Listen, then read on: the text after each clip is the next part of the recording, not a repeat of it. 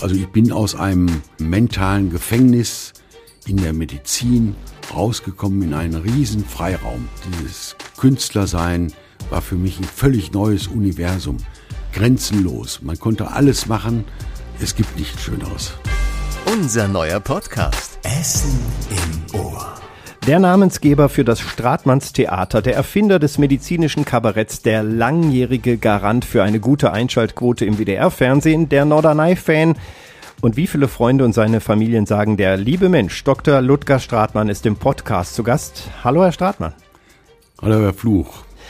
Sie wollen seit Anfang letzten Jahres Ihre Karriere beenden und es klappt einfach nicht in letzter Zeit. Wie blöd ist das eigentlich? Ich wollte eigentlich seit acht Jahren meine Karriere beenden, weil ich seit acht Jahren gut versorgt bin durch die Ärzteversorgung und die Bundesknappschaft. Es ist mir bisher nie gelungen. Entweder kam ein neues Programm dazwischen oder es kam die Pandemie dazwischen. Wie jetzt in den letzten drei Jahren die Pandemie halt.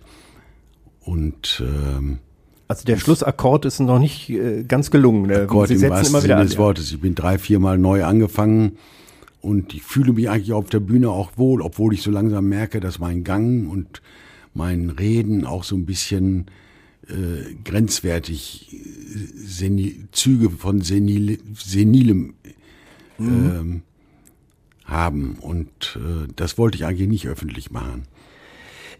Es gibt ja Künstler gehobenen Alters, die wollen nicht abtreten. Die sind also dann das Gegenteil. Äh, ob das Jopi Hees das ist, der mit 100 noch auf der Bühne sang, oder andere Künstler aus diversen Genres. Also sie wollen nicht äh, von der Bühne getragen werden, sondern nein, einen würdigen, nein. vernünftigen Abgang haben. Ja, ja. Ähm, wie fühlen Sie sich heute? Wie geht's Ihnen? Sie hatten gerade Geburtstag, also äh, herzlichen Glückwunsch. Ich habe gerade Geburtstag gehabt, habe den schön gefeiert mit meiner Familie auf Norderney. Und es geht mir gesundheitlich eigentlich ganz gut. Bin also völlig verschont von allen möglichen Infektionskrankheiten und äh, wie gesagt, das Einzige, was mich stört, ist mein Alter.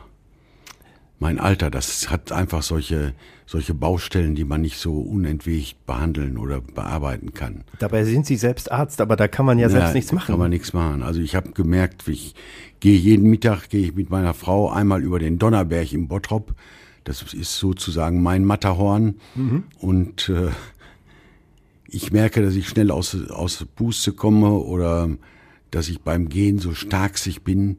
Also das nervt mich schon. Also es ärgert Sie richtig. Es das ärgert mich, dass Körper mein Kopf ganz anders ist als, ja. als meine äh, Synapsen und, und meine äh, Muskeln. Der großartige Joachim Fuchsberger hat ja, glaube ich, auch mal ein Buch geschrieben mit Altwerden ist nichts für Feiglinge. Ne? Ja. Also das stimmt wahrscheinlich. Also da hat er recht, ja. Das kann ich, dem kann ich vollkommen folgen. Bevor wir da in die Tiefe einsteigen, äh, gehen wir gleich mal der Reihe nach an. Das alles äh, mit unserem Gast Dr. Ludger Stratmann. Essen im Ohr hm, ist der Podcast mit den Persönlichkeiten aus der Stadt, überall, wo es Podcasts gibt. Und äh, das heute schon mit Folge Nummer 17. Nicht zu vergleichen mit dem Redebedarf, dem Gesprächspodcast Woche für Woche. Der steuert auf die 100. Ausgabe zu. Joshua Windelschmidt und Tobias Stein haben gerade keine Frauen im Studio gehabt, die sind im Urlaub, drum könnt ihr die Männer-WG in Aktion sehen mit und hören, vor allem mit Fabian Schulenkorf. Könnt ihr auch bei uns runterladen oder bei Spotify oder Apple Podcast oder wo auch immer.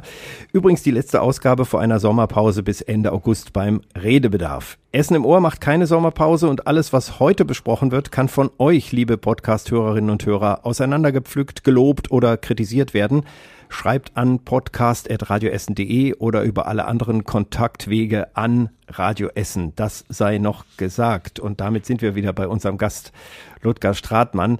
Ich habe immer erstmal einen Steckbrief, damit wir Sie noch kennenlernen. Das sind die klassischen Dinge. Ähm, die sie ausfüllen müssen, auch wenn sie irgendwo vielleicht äh, neu sind. Selbst bei äh, Formularen bei Behörden ist es ja manchmal so, aber unserer ist nicht ganz so schlimm. Ihr vollständiger Name? Ist Ludger Wilhelm Stratmann. Wilhelm, ist das nach irgendeinem Großvater oder so? Oder? Ist, ein, ist ein Onkel von mir gewesen, Onkel. ja. Wann und wo geboren und aufgewachsen? Am 23. Juli 1948 in Ferl. Früher hieß es Ferl über Gütersloh und hieß auch mal Ferl-Wiedenbrück. Heute ist es eine eigene Stadt. Also sind Sie klassischer Ostwestfale? Klassischer Ostwestfale, ja. Fühlen Sie sich noch und als Fan vom SC Verl, der oh. ja mittlerweile auch fußballerisch richtig Furore macht. Stimmt, der ist in der dritten Liga. In der dritten Liga und ganz gut, ja. Äh, welche Ausbildung? Ich habe erstmal eine Volksschule absolviert, Michaelsschule in Essen am, an, am Stehler Tor. Dann äh, bin ich kurz aufs Burggymnasium gegangen, bin da runtergeflogen, dann auf die Realschule in, am Adeiplatz in Rellinghausen. Bin auch nach zwei Jahren wieder gegangen, bin dann wieder zurück zur Volksschule, also zur Michaelschule und habe dann meinen Abschluss da gemacht und bin dann in die Sparkassenlehre. Habe oh. drei Jahre Bankkaufmann gelernt, mit großem Erfolg, das heißt mit Abschluss mhm. Und auch Interesse, wobei ähm, man sagen muss, dass die Sparkassenlehre einen ganz großen Erfolg bei mir hatte. Wie man aus meiner Schulkarriere schon sieht, war ich ein bisschen unstet. Also ich, um nicht zu sagen ein Spinner. Und das haben die mir sehr schnell abgewöhnt bei der Sparkasse. Also da ging es um Pünktlichkeit und um, um Richtigkeit, um Genauigkeit und das haben die mir beigebracht. Und davon profitiere ich heute eigentlich noch ein bisschen. Also Sie rechnen auch mit spitzem Stift und sind pünktlich Ganz und schauen genau, genau hin bei ja, Zahlen. Ja. ja. Äh, inwieweit waren Sie ein Spinner? Jetzt muss ich doch nachfragen. Sie sind also von der Schule ja, geflogen zwischendurch, habe ich jetzt mal so rausgehört. Ich von der Schule geflogen. Ah, ja, das, äh. Ich habe sehr viel geträumt. Ich hatte meine eigenen Gedanken. Ich habe auch wunderschöne Aufsätze in der Schule geschrieben, aber die wurden von den Lehrern nicht als als schön erkannt, sondern mhm. einfach als als unstet oder unorganisiert oder nicht ordentlich analysiert. Äh, das, das haben die nicht verstanden. Ne? Dabei war ich immer ein lieber Mensch, ein netter Mensch mit hohem Empathievermögen und ähm, schon ein bisschen Kreativität und viel Fantasie ja, dabei. Ja, viel Fantasie dabei. Und das ist in diesem Schulsystem nicht so ohne weiteres, also Blödsinn, das jetzt aufs System zu schieben, aber ich passe in dieses System so nicht rein. Aber die Schule haben Sie dann noch zu Ende gemacht und dann studiert, ne?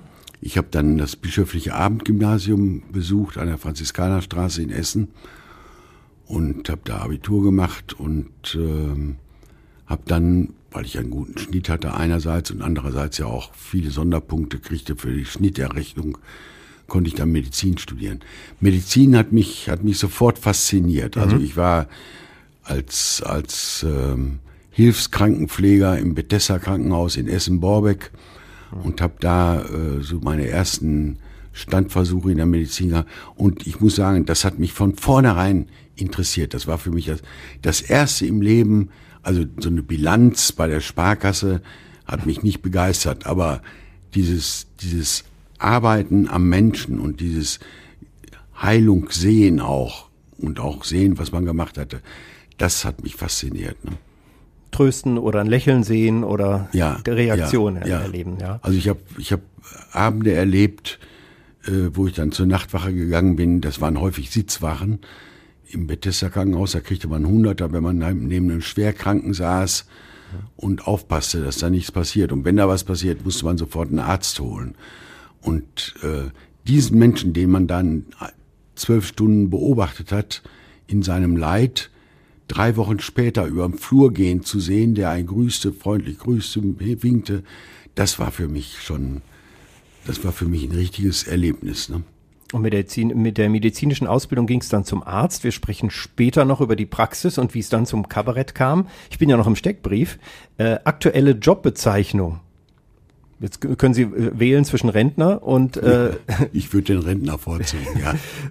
Ist aber auch noch ein bisschen Kabarettist und und Arzt ist in der praktischen Form Arzt ja lange ist man her, immer. Ja. Papst und Arzt. Arzt ist man immer. Also Arzt, Kabarettist und vor allem Rentner. Ganz genau. Äh, wie oft verheiratet? Einmal. Ich denke, über den, den Steckbrief habe ich angepasst. Bei ja. Künstlern und Politikern habe ich gedacht, ich frage mal so. Ja. wie lange schon? Einmal, wir haben jetzt goldene Hochzeit gefeiert vor einigen Monaten Ui. in kleinem Kreise, Corona sicher und äh, ja, sind nach wie vor dabei. Jetzt kommt die Frage, die ich auch dem letzten Gast, unserem katholischen Pfarrer, äh, gestellt habe. Kinder, Enkel, Urenkel? mir kann, kann man die, also ich habe, mir ist bekannt von zwei Kindern, mittlerweile erwachsen. Einer leitet mein Theater, eine macht mein Booking einer wohnt, eine wohnt mit mir zusammen quasi im gleichen Haus oder in zwei Halbhäusern. und einer ist hier in Essen selbstständig im Theater beschäftigt. Ihr größtes Hobby? Träumen. Also quasi wie als Kind, nur dass Ja. Sie heute nicht mehr aus der Ja, Schule fliegen genau. können. Äh, wovon träumen Sie am liebsten? Also so ein Hobby, ein Hobby in dem Sinne äh, habe ich gar nicht mehr. Also ich habe früher Tennis gespielt oder bin surfen gegangen oder habe alles gemacht, was irgendwie äh, mit Bewegung zusammenhing. Das habe ich nicht mehr. Also aufgrund meiner medizinischen Baustellen, die ich mittlerweile, die mich mittlerweile stören. Träumen Sie eher mal in die Vergangenheit oder träumen Sie? Nee, in die Vergangenheit träume ich nicht so. Ich, ich kann gar nicht so in die Vergangenheit träumen, ich vergesse so viel. Das ist, das ist mein Problem. Ne? Ich vergesse auch meine Texte. Nein, ich träume einfach von, von irgendwelchen Auftritten, die ich gehabt habe und die ich noch haben werde und wie gelungen die sein können, wenn ich mich richtig ranhalte. Oder vom Essen? Äh, jetzt kommt nämlich der Punkt Leibgericht. Ja. Also ich bin ein kein guter Patient in dem Sinne. Ich hab, bin auch äh, diabetesmäßig auf dem Weg, ein bisschen wenigstens. Ich habe einen Herzschrittmacher, muss also, sollte also wirklich aufpassen, was meine Pumpe angeht. Aber ich achte nicht so drauf. Also ich esse sehr gerne Steak. Ich weiß nicht, ob man das heute überhaupt noch sagen darf. Das Steak ist, glaube ich, Also ich noch bin erlaubt. auch kein, kein Vegetarier oder Veganer. Ich esse aber auch gerne Steak mit Salat. So ein bisschen als äh, Verzierung. Ja, ja, genauso als Verzierung. Ähm, ja gut, äh, ein, ein Doktor heutzutage wird da vielleicht was zu meckern haben. Ja, Ähm, aber jetzt kommt was, da kann man nicht meckern. Liebstes Urlaubsziel. ja Norderney ist klar. Norderney sind sie regelmäßig, da Ja, haben sie ja, quasi eine zweite Heimat. Ja, da habe ich ein kleines Häuschen und einen kleinen Garten und äh, da kann ich jederzeit hin, auch mit wem ich möchte, also Familie, Frau, Kinder, Enkelkinder. Wir sind manchmal mit sieben Mann da. Das passt alles. Ja, passt alles. Häuschen Geht- groß geht- genug. Ja, macht Spaß. Äh, jetzt sind wir doch nochmal bei den verbotenen Sachen. Ihr größtes Laster, Das Rauchen. das werden Sie nicht los. Nein, nein. Ich habe auch keine Lust mehr, das loszuwerden. Mhm. Ich will diese, ich will, ich habe es mal versucht nach einem nach einem leichten Schlaganfall, den ich hatte im, im Anfang der 2000er, habe ich es mal versucht, habe dann zehn Jahre eigentlich nicht geraucht und äh, war aber so süchtig in diesen zehn Jahren, dass ich immer wieder rückfällig wurde und immer wieder mit schlechtem Gewissen und das tue ich mir nicht mehr an. Ne? Ist auch in zehn Jahren nicht weggegangen. also Nein, die es Lust aufs nein, Rauchen Nein, die, es war jeden Morgen war die Lust aufs Rauchen da. Jetzt habe ich noch ein paar Entweder-Oder-Fragen. Lieber Podcast oder lieber Buch? Lieber Podcast. Was so? Ich habe nicht verstanden. Was, was für Podcast? Radio Essen Podcasts, Sehr gut. 17 Stück. Ja, mit dem heutigen auf jeden Fall. Äh, lieber Kaffee oder lieber Tee? Lieber Kaffee. Sie sind auch so Espresso-Liebhaber. ne? Ja, Und äh, lieber Eiseskälte oder lieber knackige Hitze? lieber Eiseskälte. Also ich bin völlig Wärme äh, oder Kälte unempfindlich. Die sagen alle, wie kannst du da jetzt ins Wasser gehen? Nicht? Es, es interessiert mich eigentlich nicht. Ich gehe bei 16 Grad gerne ins Wasser, weil ich, wenn ich mich da bewege, schwitze ich nicht so schnell. Ja, und die Nordsee hat ja meistens dann so die 16, Grad, 16, ne? Also 18 dann geht's Grad rein am mit den Anfang, Füßen. Wenn wir da hinkommen, ja, im Frühjahr. Lieber Fahrrad oder lieber zu Fuß? Lieber Fahrrad. E-Fahrrad natürlich. E-Fahrrad hilft, ja. Ja. Aber ein bisschen treten muss man ja auch. Muss man ja trotzdem, ja. Ähm, Sie waren ja, wenn Sie sagen, ins Wasser äh, gehen, eine Zeit lang jetzt auch immer im Freibad Hesse dann Ja. äh, zu Gast, ne? als Frühschwimmer und äh, auch zu sehen, Instagram, da sieht man immer mal ein Bild und da ähm, der grüßt Dr. Stratmann. Gibt's andere typische Orte, wo Dr. Stratmann seinen Espresso trinkt, wo man sie treffen kann? Also Freibad Hesse, das habe ich ja ein halbes Jahr richtig konstant Täglich, durchgehalten, ne? Ja. täglich, morgens um 6 Uhr, obwohl ich ja nicht berufstätig bin, morgens um 6 Uhr raus und ins Freibad. Dann hat der Bademeister gewechselt und dieser Typ, der vorher da war, war so sympathisch, dass ich das richtig bedauert hatte. Und dann kam halt dazu, dass ich einfach nicht mehr so aktiv sein wollte und mich morgens so früh aus dem Bett holen wollte. Also Espresso trinke ich gerne auf dem Kennedy-Platz. Mhm. Im Leos Casa, vor meinem Theater. Und das guck mir die Leute an. Das ist, das habe ich als Student schon früher gerne gemacht. Leute gucken. Leute gucken. Es gab in Essen ein Café Oberweg. Ich weiß gar nicht, ob es das noch gibt. Ich glaube nicht. Leider, leider nicht. Ja, ja das war hier direkt an der hier an der Kettwiger ja. Straße. Da habe ich oben in der ersten Etage fast jeden Tag mit meinem Anatomiebuch unterm Arm, mhm. Anatomiebuch als, als äh, Alibi-Funktion gesessen und auf die Straße geguckt und habe gedacht, Mensch, ihr Leute, was hetzt ihr hier rum? Ne? Ja. Ich habe gemütlich da gesessen und meinen Espresso getrunken. Und was gibt's alles für schräge Leute? Und nur, nur ich bin normal. Ja, so, so, so ähnlich war das. Ich kenne das, mach das auch gerne. Ja.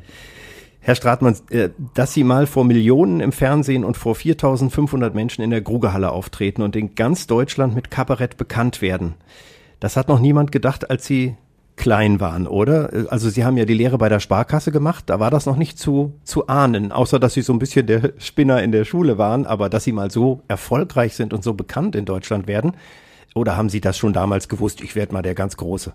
Nein, also bei der Sparkasse, das Höchste, was ich da erreicht hatte, ich war Jugendvertreter, Vorsitzender der Jugendvertretung von der ÖTV, weil das damals, äh, das war das, das war das Öffentlichste, was ich gemacht habe. In der Schule war ich mal Schulsprecher, kurzzeitig. Mhm. Klassensprecher wurde ich überall, weil ich gut reden konnte. Als junger Mann zumindest konnte ich mich gut ausdrücken und war da immer sehr schnell vorne bei. Äh, dass ich, dass ich überhaupt mal bekannt würde oder berühmt würde, das hätte ich nicht gedacht. Habe ich auch damals nicht dran, überhaupt nicht drüber nachgedacht. Ne? Ich war wohl mal, als ich äh, im Studium Angst hatte, dass es mir nicht gelingt vorm Physikum. Mhm war ich bei einer Wahrsagerin. Das hatte mir mein Schwager, der war so ein bisschen esoterisch angehaucht und der sagte, fahr da mal hin. Ja. Frau Buchela irgendwo am Rhein. Mhm. Fahr da mal hin. Und die sagte mir, ich wollte eigentlich nur wissen, ob ich Arzt werde, ob ich das wirklich schaffe, ob das wirklich geht. Ich war da gerade durchs Physikum gefallen, äh, ob ich das überhaupt, ob ich das weitermachen sollte. Ich hätte mir auch dran gehalten. Und die sagte immer, ich, ich sehe es, ich hab's im Auge du wirst ein ganz großer Arzt. Ein ja. ganz großer Arzt, dass sie das gar nicht medizinisch gemeint hatte, sondern halt als äh, kleine Besonderheit in einer Berufskarriere. Das hätte ich nicht gedacht, aber es ist so gekommen tatsächlich. Ne? Denn Sie haben es ja nicht so leicht gehabt, erstmal mit dem Wechsel der Schulen und äh Nein, es war sehr, von der von der Kindheit her war es sehr schwer. Nun muss ich sagen, habe ich acht Geschwister, oh ja. die mich, ich komme also aus einer ostwestfälischen Großfamilie, die mich immer unterstützt haben. Zwei meiner Brüder leben jetzt noch und ähm, freuen sich mit mir des Lebens und darüber, dass es ihnen gelungen ist, mich noch halbwegs äh, auf dem Weg gehalten zu haben. Ja, Sie sind doch pünktlich auf dem Weg zu Radio Essen gekommen heute, von daher äh, alles, alles sehr gut. Zwischendurch war jetzt die Phase, die haben wir eben ausgelassen, nach der Sparkasse und der Schule und dem Medizinstudium kam ja die Praxis. In ja. äh, Bottrop haben Sie die eröffnet, ne? Ich war Assistenzarzt im Marienhospital in Gelsenkirchen unter Professor Odenthal, wie ich meine, einer der größten Mediziner aller Zeiten, also mein ganz persönlicher Eindruck, ein lieber, empathischer Mensch und ähm, da habe ich vier Jahre innere Medizin gelernt und wirklich alles gelernt, was man so braucht für eine Allgemeinpraxis. Die wurde mir dann angeboten im Bottrop Bottrop habe ich genommen, weil meine Frau eine geborene Bottropperin ist und mir das ohnehin bekannt war. Und dann habe ich diese Arbeiterpraxis im Bottrop Badenbrock Süd hm. von meinem Kollegen Grothaus übernommen und habe diese Praxis dann sehr groß gemacht. Aufgrund meiner Persönlichkeit wurde die auch sehr schnell groß hm. und wurde dann irgendwann so groß, dass ich äh, darunter litt. Inwiefern? Dass ich glaubte, ich hätte nicht mehr die Zeit, die den Patienten zusteht. Nicht? Und äh, ich habe dann Sprechstunden ausgeweitet auf Samstags und Sonntags und ich weiß nicht was. Und ähm, fühlte mich dann wirklich überlastet, eigentlich überfordert. Ja. Ne? Und Sie ich hatte auch immer das Gefühl, machst du auch alles richtig, kannst du alles richtig machen in der Kürze der Zeit, die man in so einer Praxis einfach hat. Und ähm, ich war schon ein bisschen auf dem Weg, meine sprachlichen Möglichkeiten auszunutzen im Tennisclub oder so. Mhm. Bei irgendwelchen Geburtstagen bin ich dann immer aufgetreten, habe meine Geschichten erzählt, meistens Medizingeschichten. Und dann kam mein Bruder Christian und sagte, hör mal, Ludger, wir können in Hamburg mal gucken, ob du da, da gibt's so Kabarettabende. Ich war Fan von Hans-Dieter Hüsch. Da mhm. gibt's Kabarettabende, kannst, willst du da mal auftreten? Das sind Kneipen, die machen ganz lockeres Kabarett, wenn du da mal willst, kannst du. Und dann sind wir da hingefahren, haben den Wirt aber gar nicht angetroffen.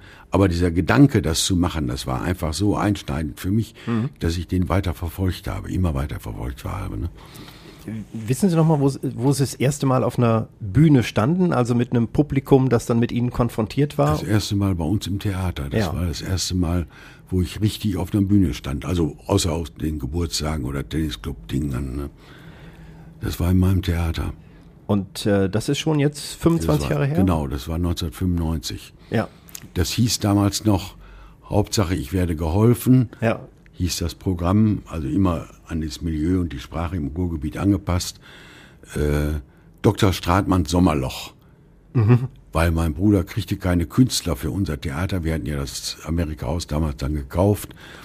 Und er kriegte für diese Sommerzeit keine Künstler die waren alle im Urlaub in der Algarve oder in Toskana, wie Künstler so sind. Und äh, er sagte, komm, du musst jetzt mal auf die Bühne. Und dann bin ich auf die Bühne gegangen mit diesem Programm, was ich in Norderney geschrieben habe. Innerhalb von sechs Wochen mhm. habe ich das geschrieben, Krankengeschichten. Und das habe ich mein Leben lang durchgehalten. Also immer mit dem Medizinbezug, Kabarett mit Medizinbezug und Bezug zum Ruhrgebiet. Also diese Sprache ja.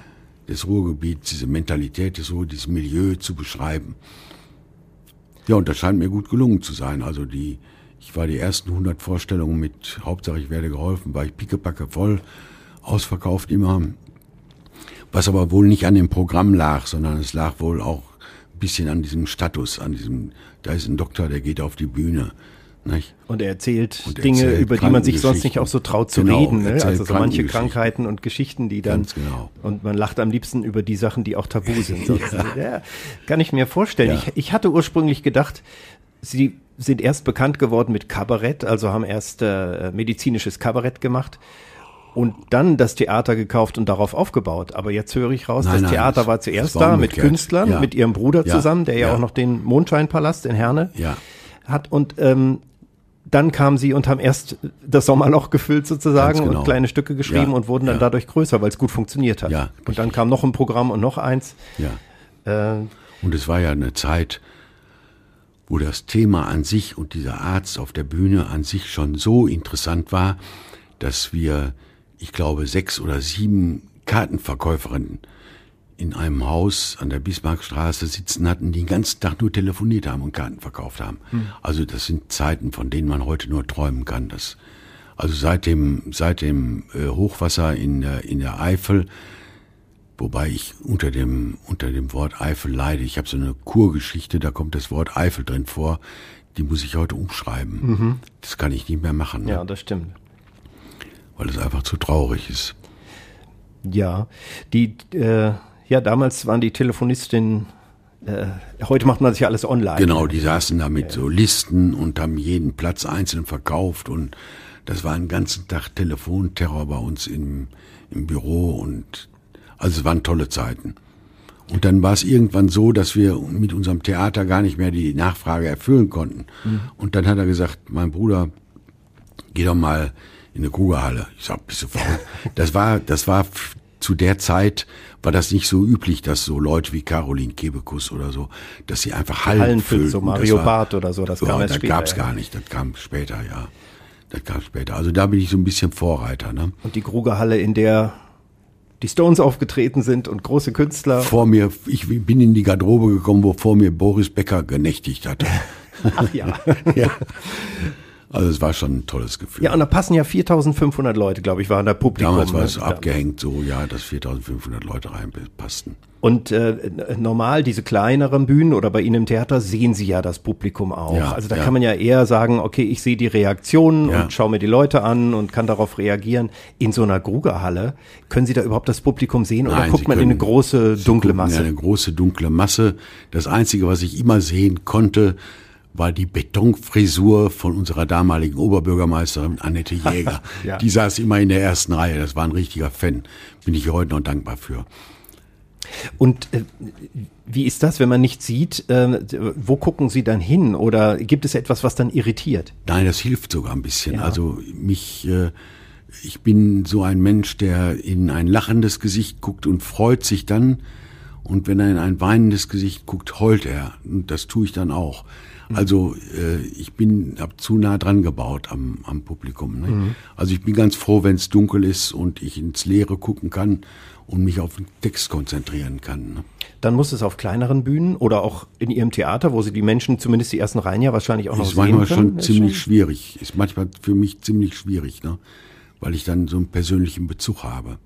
Wie gehen Sie mit Störern um? Also wenn jemand jetzt regelmäßig, keine Ahnung, das Handy in der Hand hat oder redet oder so, haben Sie das schon mal gehabt? Ja, das kann man humorvoll ein paar Mal machen, dann bis dann der Störer so penetrant wird, dass man dann äh, ihn einfach rausschmeißt nicht? oder bittet, jetzt rauszugehen. Ne? Ist schon passiert? Ist schon passiert, ja.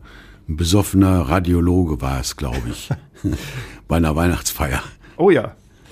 Der war mit seiner ganzen Abteilung da und war so besoffen und kannte mein Programm so gut, dass er dauernd mitgesprochen hat.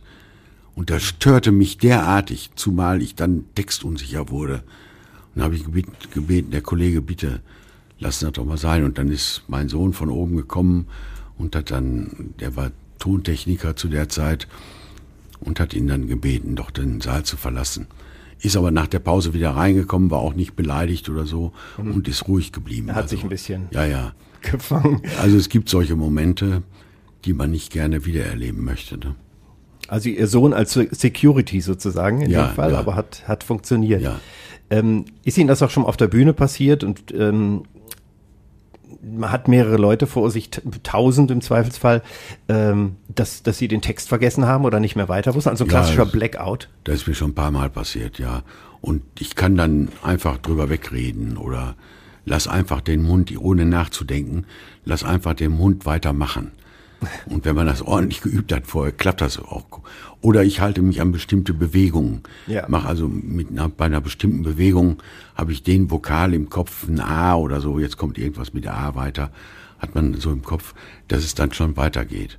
Aber es gibt Momente, wo man auch eine total Blackout hat, habe ich auch schon gehabt. Und da habe ich abgebrochen, bin dann runtergegangen in die Garderobe, habe mir mein Papier genommen und habe nachgelesen. Ist für die Leute manchmal sehr lustig. Also für mich ist es sehr peinlich und unangenehm, aber für die Leute ist es lustig und ist auch ein bisschen, ach, der ist ja auch nur. Also ich weiß, dass Grönemeyer mal irgendwann einen Text nicht eines Liedes, was er bestimmt schon 1500 Mal gesungen hatte, den Text bei einer bestimmten Situation nicht auf die Reihe gekriegt hat. Ne? Und manche Leute waren sehr erbost darüber. Und ich kann ihn so gut verstehen. Man, oder äh, es gibt immer Momente, wo man, wo man einfach nicht, nicht man selbst ist. Ist ja auch eine Formsache. Ja, ja, also ich eine meine, Formsache. kann ja auch nicht jeden Tag funktionieren wie eine Genau, Maschine. und, und zwei Stunden Text ist schon, ist schon ein Hammer, nicht? Das ist schon richtig was ordentliches. Also Nun da hatten ich Sie immer, auch das Mhm. Einzige, was ich gelernt habe als, als Arzt, ist auswendig lernen. Und Ja. das kommt mir ein bisschen zugute. Also ich schaffe die zwei Stunden immer noch. Ne? Also das war wirklich immer auswendig. Ich sehe auch Künstler, die irgendwo einen Zettel haben oder Teleprompter Ja, oder ja. sowas. Aber, aber auf der Bühne ist schon Das war zu meiner Zeit richtig verschrien, dass jemand mit einem Zettel auf die Bühne kam. Oder heute kommen die ja mit Laptops auf die Bühne. Mhm. Das war zu Ich kann mich erinnern an eine Kritik äh, im, in einer Essener, ich weiß nicht mehr, wie sie heißt, diese, diese Zeitung, die so äh, monatsweise so die Veranstaltungszeitung. Veranstaltungszeitungen. Ne? Da war eine Kritik wie furchtbar, weil ich irgendwas abgelesen hatte. Und ich hatte zu der Zeit ein sehr kompliziertes Programm. Da war ich noch mit meinem Pianisten Hagen Rether zugange. Und das war immer der Wechsel zwischen Arzt und Jupp. Jupp, meine, mein alter Ego. Und dieser Arzt hatte sehr komplizierte Texte. Und da habe ich ein bisschen abgelesen. Und da hat der Redakteur sich drüber echauffiert und wie kann man nur, nicht? Gott sei Dank war auf der nächsten Seite sofort eine Kritik von Piet Glocke, der, den er auch runtergemacht hatte. Und dann habe ich gesagt, komm, den brauchst du nicht ernst zu nehmen. Ne? Alle in einen Topf, ja, ja. Ja, ja. Ich glaube, das muss man erstmal nachvollzogen haben, auf einer Bühne zu stehen und dann eben auch so viel Text, so viel Programm Genau, im Kopf zu ja. Mhm. haben. Also ich weiß bis, ich war nie ein guter Auswendiglerner. Ich stehe ja hier im Podcast auch mit einem, mit einem Zettel mit ein paar Fragen und Stichworten drauf. Aber ähm, ich habe da immer hohen Respekt davor, gerade für so eine, so eine lange Zeit.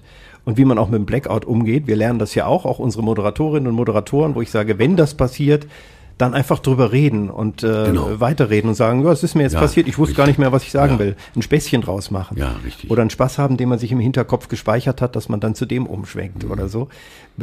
Pannen sind meistens, äh, das haben Sie ja gerade gesagt, auch fürs Publikum ist das meistens ganz witzig, wenn da Ich was rede passiert, dann was sogar nicht ganz gerne mit dem Publikum Ja. Und laufe dann in Gefahren und völlig rauszukommen. Also hinterher, dass, dass das Gespräch mit dem Publikum interessanter wird oder für mich witziger wird Mhm. als mein Programm. nicht? Das kann natürlich auch passieren. ist. Ja, ja, ähm, den Ist Faden wieder passiert. aufzunehmen. Ja, ja. Ich nehme den Faden gleich wieder auf mit äh, vor Publikum und äh, es ist ja auch Fernseherfahrung. Ich würde auch gerne wissen, was Sie dem Nachwuchs vielleicht raten, die jetzt vielleicht anfangen mit sowas. Aber es ist ja noch ein Programmpunkt in unserem Podcast, nämlich die Kurzsatzrunde. Ich, Ah. ich fange Sätze an und Sie vollenden die in einem Satz, also nicht 20 Nebensätze. Muss ich Ihnen vielleicht nicht sagen, das ist bei Politikerinnen und Politikern Ja. äh, immer noch mal extra Ausrufezeichen. Ähm, Mediziner in Talkshows finde ich, Komisch. Nach einem aufregenden Tag kann ich nur abschalten, wenn. Wenn ich den Fernseher laufen habe. Was haben Sie dann an? Quizshows meistens. Oh, gut. Günther Jauch oder so? Günter Jauch oder wer weiß denn sowas. Mhm. Also auch Quizshows, in denen ich selbst schon mal gewesen bin. Ah ja, gut. Äh, was war so die größte Quizshow, in der Sie waren? Können Sie sich an irgendwas erinnern? Also die witzigste war, wer weiß denn sowas? Da bin ich mal drin gewesen. Ähm, aber ich gucke gerne auch diese, diese Quizshow ähm, mit dem Jäger. Gejagt, gefragt, äh, gejagt. gefragt, gejagt mit dem, äh, Mit dem Bommes, Bommes, glaube ich, heißt ja. er, ne? Ja, ja, ja. ja. Das stimmt. Das ist äh, auch sehr, sehr schön, ein bisschen, auf ein bisschen höherem Niveau. Also schon ganz gut. Meine Frau muss sich keine Sorgen um mich machen, weil. Sie sollte sich immer Sorgen um mich machen, weil ich unberechenbar bin. Ich bin auch ein hervorragender Schauspieler und zwar. Leider überhaupt nicht. Aber Sie waren mal in einem Film, Der Prinz von Wanne-Eickel, glaube ich, waren Sie Schauspieler. Ich war da gebucht, bin aber nicht hingegangen. Nein? Oder ich hatte nur eine Szene, glaube ich. Ich kann mich gar nicht mehr so genau erinnern. Ich hatte eine Szene, glaube ich, in einem Imbisswagen. Und ich glaube nie, ob das auch überhaupt jemals gefilmt worden ist oder veröffentlicht worden ist. Aber ich kann nicht gut schauspielen. Also das Einzige, was ich kann, ist das zu sagen, was ich möchte. Facebook benutze ich gern, denn es ist gut für. Einerseits für die Popularität, andererseits aber auch für die Fans, die ich auch noch habe, äh, damit die wissen, was ich mache. Manchmal ist es ein Norderney-Bild und manchmal ist es auch die nächste Planung im Theater oder der Ja. Espresso auf dem Kennedy-Platz. Genau. Zu dem Katzenbild habe ich mich noch nicht durchgerungen. Ja, da wartet das Publikum Ja. drauf. Ähm, Videokonferenzen mag ich nicht, denn Kann ich überhaupt nicht, habe ich noch nie gemacht. Echt nicht, nie Nee, nee. irgendwo nie zugeschaltet. Nein, so? nein. Ähm, mal so mit der Kanzlerin oder so. Ich mein- Nein, nein.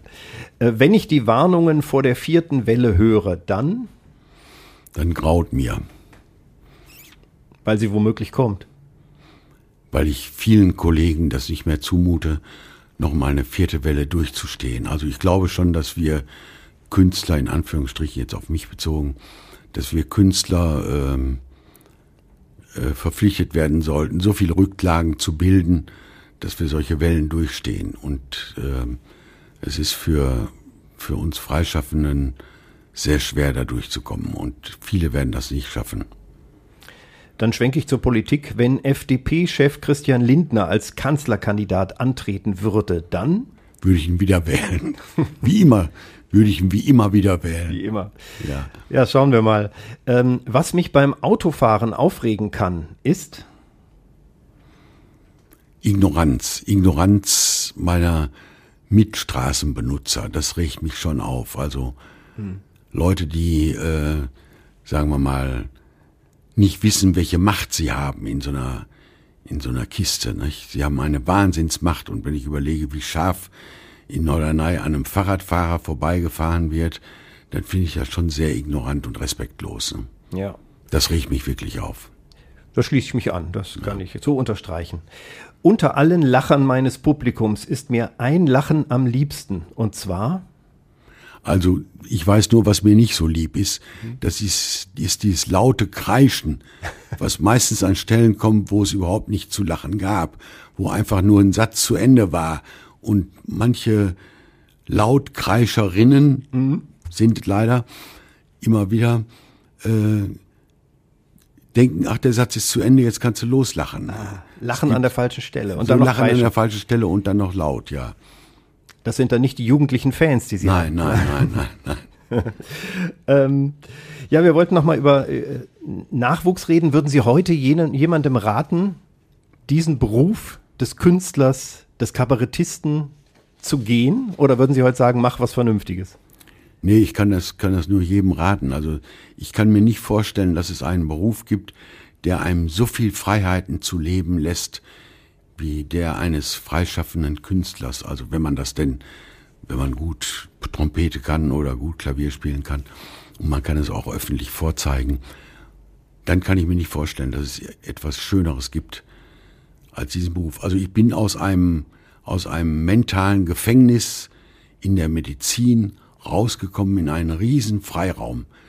Dieses, dieses Künstlersein war für mich ein völlig neues Universum. Grenzenlos. Man konnte alles machen. Man konnte gut leben davon. Woran man als Bankkaufmann ja auch immer denken muss. Mhm. Und äh, man konnte seiner kreativen Kreativität freien Lauf lassen. Das, es gibt nichts Schöneres. Also Sie bereuen nichts, das nein, war der richtige nein, Weg. auf keinen Fall. Wie sind Sie eigentlich bekannt geworden? Jetzt das Theater, da wurden Sie größer, das, die, die, die Programme kamen gut an und ja. dann sind Sie auch auf Tour gegangen.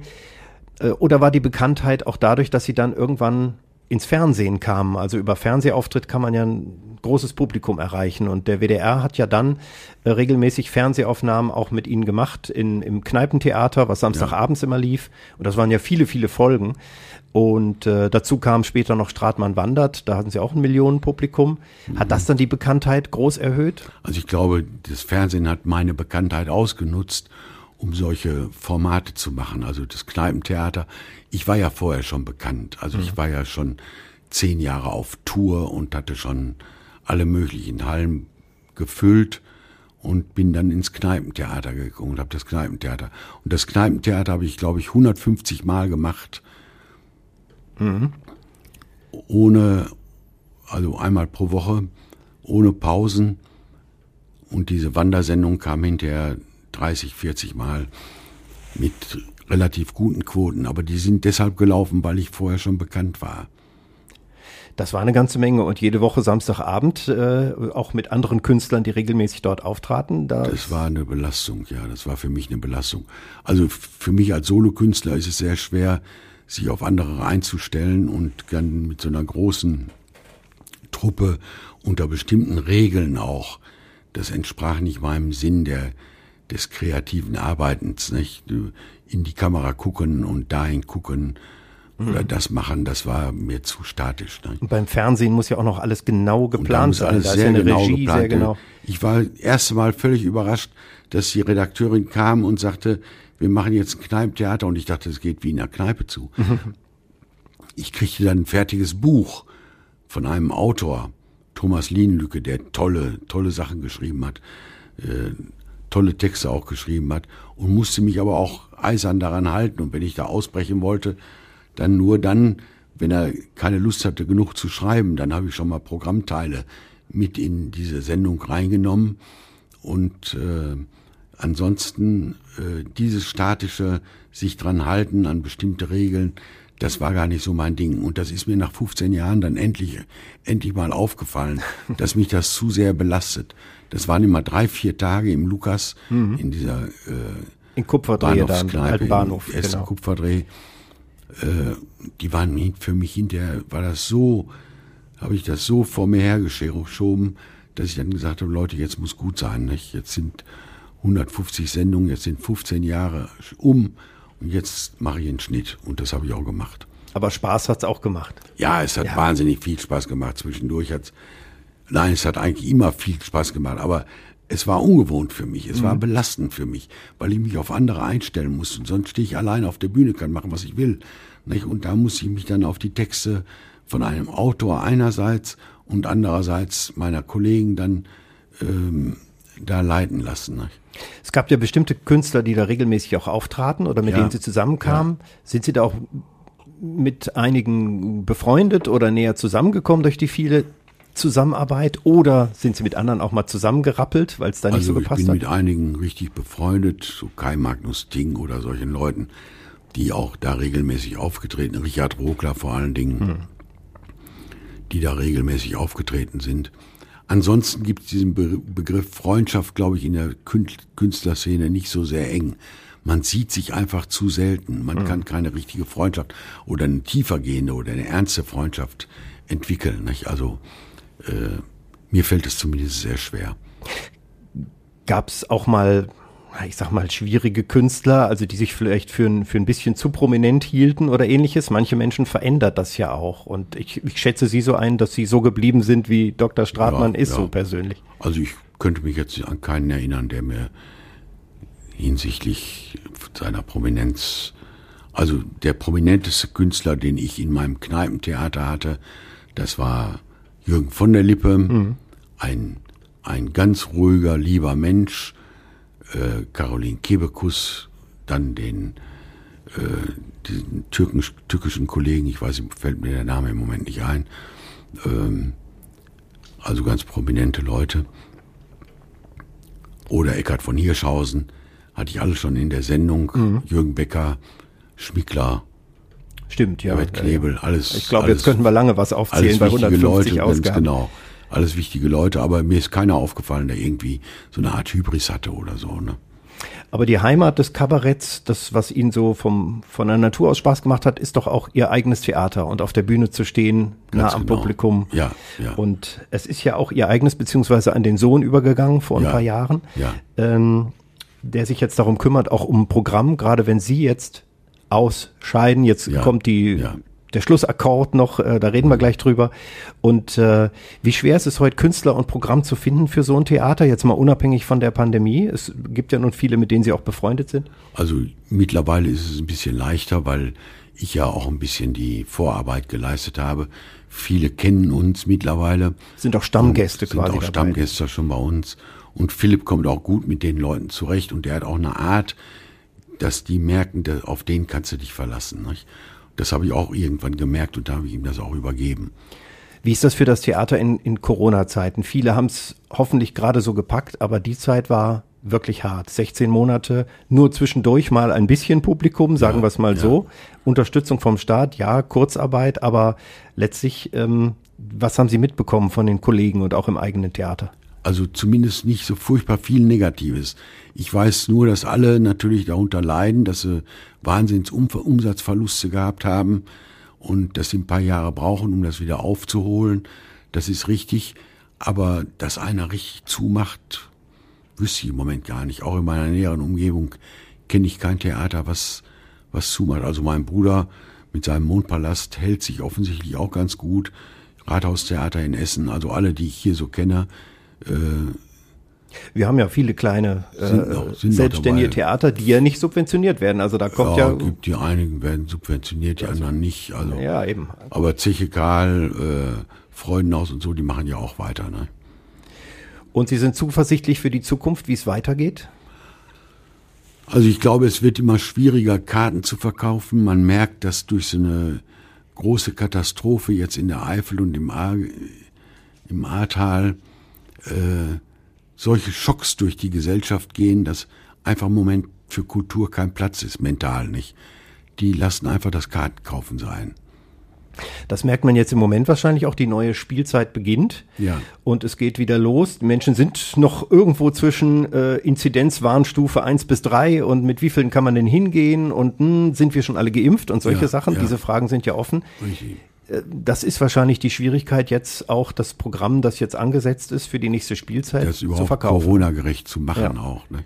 Auch sich der Verantwortung bewusst zu sein, dass man da mit 100 Leuten, die im Theater sitzen, bei uns passen ja 300 rein, die kann man nicht alle reinnehmen. Das geht nicht. Da geht mit dem Abstand nichts mehr. Nicht? Aber wir müssen schon äh, jetzt ein bisschen mehr vorbereiten, dass das, wir haben es jetzt sozusagen eine Individualbestuhlung jetzt gemacht für unser Theater. Und ich hoffe, dass es in der Gruger genauso wird. Das wird ja nicht von uns veranstaltet, sondern von Visit Essen, äh, von der Stadt Essen im Grunde, ähm, wird es veranstaltet, dass die diese Corona-Regeln auch konsequent umsetzen. Ne? Fühlen Sie sich denn mit dem Theater gut genug von der Stadt Essen unterstützt? Sie sind ja immer ein Aushängeschild mitten in der Stadt auf dem Auch es, Kennedyplatz. es gibt mal Zeiten, wo ich mich nicht so gut unterstützt fühle, fühlte. Im Moment geht es gut. Äh, Wir haben eine sehr freundschaftliche Zusammenarbeit, also mein Sohn zumindest mit Visit Essen. Und äh, früher hatte ich schon viel Ärger hier, also im Kennedyplatz war. Also wenn man sich überlegt, die haben mir ein Haus verkauft, das damalige Amerika-Haus. Wir wollten eine Gastronomie und ein Theater machen und die obere Etage haben wir mittwochsabends für Jazzabende genutzt. Und jeden Mittwochabend auf dem Kennedyplatz in Essen, der drumherum, wo kein Mensch wohnt, außer einem Hausmeister, der im, im Allbauhaus, glaube ich, gewohnt hat, der war noch Bezirksvorsitzender der SPD. Der kam um Punkt 12 Uhr mit Polizei und wir mussten Musik abstellen und alles. Also das war eine sehr schwierige Zeit zu der Zeit. Ne? Aber es hat sich mittlerweile gelegt. Mittlerweile sind ja so viele Gastronomien, die auch Musik haben. Da findet ja auch viel statt. Ja, das wo viel wächst aus. stattfindet, ja. Hoffentlich bald wieder, denn äh, jetzt äh, haben wir erstmal diese Übergangszeit. Sie haben gerade angesprochen, Grugerpark. Und im Grugerpark tritt quasi Stratmanns Theater mit einem Teil des Programms auf. Ja. Also da ist einiges. Da sind Sie nochmal. Ja. Dr. Stratmann, das Schönste zum 25. Die große Jubiläumsshow. Was bedeutet Jubiläumsshow? Da sind Sie nicht alleine auf der Bühne. Nee, ich habe äh, drei äh, Künstler aus unserem Ensemble, die als Sänger und äh, Tänzer versiert sind, gebeten, meine Shows, mein Kabarettprogramm so ein bisschen zu untermalen und zu abwechslungsreicher zu gestalten. Und das ist sehr schön. Also das ist keine große Jubiläumsschau mit, mit wer weiß was für Feuer, äh, Feuer, Licht und Wasser, sondern es ist eine, eine Show, wo ich meine alten Geschichten, Kurgeschichte, Pilzgeschichte, die ja mittlerweile Kult ist, scheint mir, und äh, wo die dann äh, zum Besten gegeben werden. Und die äh, runden das Programm etwas ab, sodass ein bisschen Theateratmosphäre auch entsteht. 12. August und 14. August im Gruger, Grugerpark Musikpavillon. Musikpavillon, ja. Ich habe gehört, wenn es regnet, gibt's da sogar ein bisschen Überdachung. Also Genau, das ist das genau. Tolle dabei. Äh, da sind Sie. Und es gibt weiteres Programm von Stratmanns Theater im Grugerpark, der Mädelsabend oder The Rocking Ruries. Ja, tolle Shows sind das also. Hennes Bender ist dabei, René Steinberg und Doc Esser, die beiden Ja. habe ich auch schon mal persönlich Ja, gesehen und kann ja. die nur empfehlen. Und äh, ja, einige weitere, das kann man ja im Internet alles nachlesen, Ganz was da genau. ist. Und dann geht's in Stratmanns Theater weiter. Äh, auch nochmal das Schönste mit der Jubiläumsshow. Ja. Um sie zu sehen. Da muss man jetzt aber auch kommen, um sie zu sehen, weil sie danach tatsächlich, Dann höre ich auf hundertprozentig Dann- auf, ja. ja. nachdem das alles immer verzögert Ganz war, genau. sagen sie jetzt. Selbst für Geld nicht mehr. Also das gibt nochmal ein dickes Feuerwerk oder zumindest Tanz auf der Bühne Ganz dann genau. äh, am 20., 21., 22. Und das Programm geht ja weiter und das kann man ja auch entsprechend nachlesen. Ähm, gibt es etwas, was Sie ähm, jungen Künstlern oder Menschen, die das jetzt zuhören, noch auf den Weg geben wollen? Vielleicht eine, eine Lebensrichtung, Weisheit, Optimismus, etwas, womit wir rausgehen können bei all den Dingen, die wir jetzt so hier, hier besprochen haben. Also ich habe nicht so viele Kalendersprüche drauf, aber ich kann den jungen Kollegen nur eins sagen, nehmt euch nicht so ernst.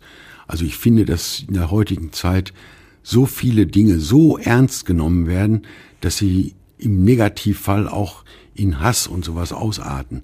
Und das meine ich, davor sollte man sich schützen. Und das kann ich nur jedem empfehlen, sich nicht zu ernst zu nehmen, sonst ärgert mich sich ein Leben lang. Das war Dr. Ludger Stratmann, Kultmediziner aus Bottrop mit Theater in Essen, vielen Künstlerkontakten und einem Open Air im Krugerpark, wo er dabei ist. Ab 11. August unter anderem die große Stratmanns Jubiläumsshow.